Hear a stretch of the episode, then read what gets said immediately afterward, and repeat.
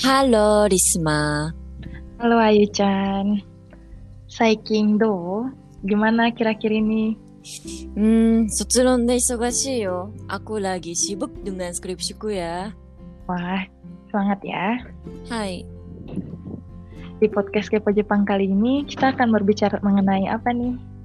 Kali ini, seorang mahasiswa asing dari Indonesia yang terpindah ke asrama mahasiswa akan memastikan peraturan asrama dengan mahasiswa Jepang di kamar sebelah. Oke, aku menjadi pemeran pelajar dari Indonesia dan Ayu Chan jadi pemeran pelajar Jepang ya. Hai. Kita mulai yuk. よ。ねえねえ、リスマちゃん、一緒にキッチンを見に行こうよ。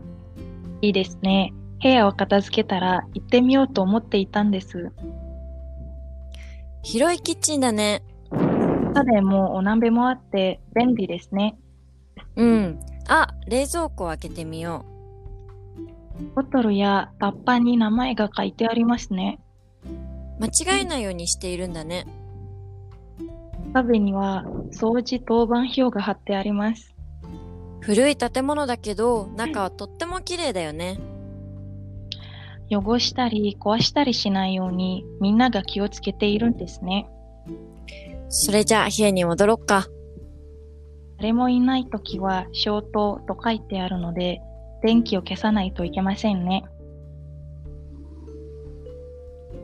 Lanjutnya kosakata yang sebaiknya diingat adalah 片付ける、 membereskan atau membersihkan, 広い、 luas, 家電、 peralatan elektronik rumah tangga, 壁、 tembok, 当番表、 jadwal piket, 古い、 kuno, 汚す、 mengotori, 壊す、 rusak, 消灯、 mematikan lampu, 電気、 listrik atau lampu. Bagaimana teman-teman? Apakah sudah bisa memahami percakapan kali ini? Asrama di Jepang umumnya punya fasilitas bersama seperti dapur, ruang tamu gitu ya. Iya, Risma. Ada aturan khusus juga kan? Jadi, kalau tinggal di asrama, kita harus mematuhi peraturan asrama ya. Hmm. Kalau tinggal di asrama saat kuliah di Jepang, kayaknya seru juga sih ya. Mm-mm. Bisa dapat teman banyak. Iya, biasanya ada acara asrama juga ya, supaya mahasiswa bisa saling mengenal satu sama lain gitu. Hmm. Menarik juga ya. Hmm. Tapi kalau asrama ada jam malam nggak sih? Hmm, kalau itu tergantung asramanya ya. Ada asrama yang ada jam malamnya, dan ada yang enggak. Hmm. Iya juga ya. Terus kalau nggak salah ada juga asrama yang melarang mahasiswanya untuk mengajak teman atau keluarga ke kamar kan ya? Hmm, ada aja sih ya. Ada juga yang tidak memperbolehkan teman masuk, tetapi memperbolehkan keluarga berkunjung ke kamar. Pokoknya ada berbagai aturan yang berbeda di setiap asrama ya. Hmm. Supaya terhindar dari masalah, pokoknya harus ditaati ya. Benar banget.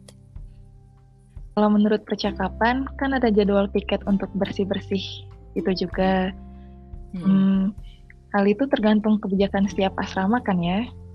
Pasti ya. Pokoknya ada kelebihan dan kekurangan antara tinggal di asrama atau apartemen, seperti yang kita jelasin di podcast sebelumnya. Kalau di apartemen cenderung lebih mahal tapi tidak terikat banyak aturan. Sedangkan kalau tinggal di asrama cenderung lebih murah, bisa dapat banyak teman, tapi ada cukup banyak aturannya. Hmm, aturan bersih-bersih dapur gitu ya. Mm-mm. Benar juga. Itu bisa jadi bahan pertimbangan saat memilih tempat tinggal ya.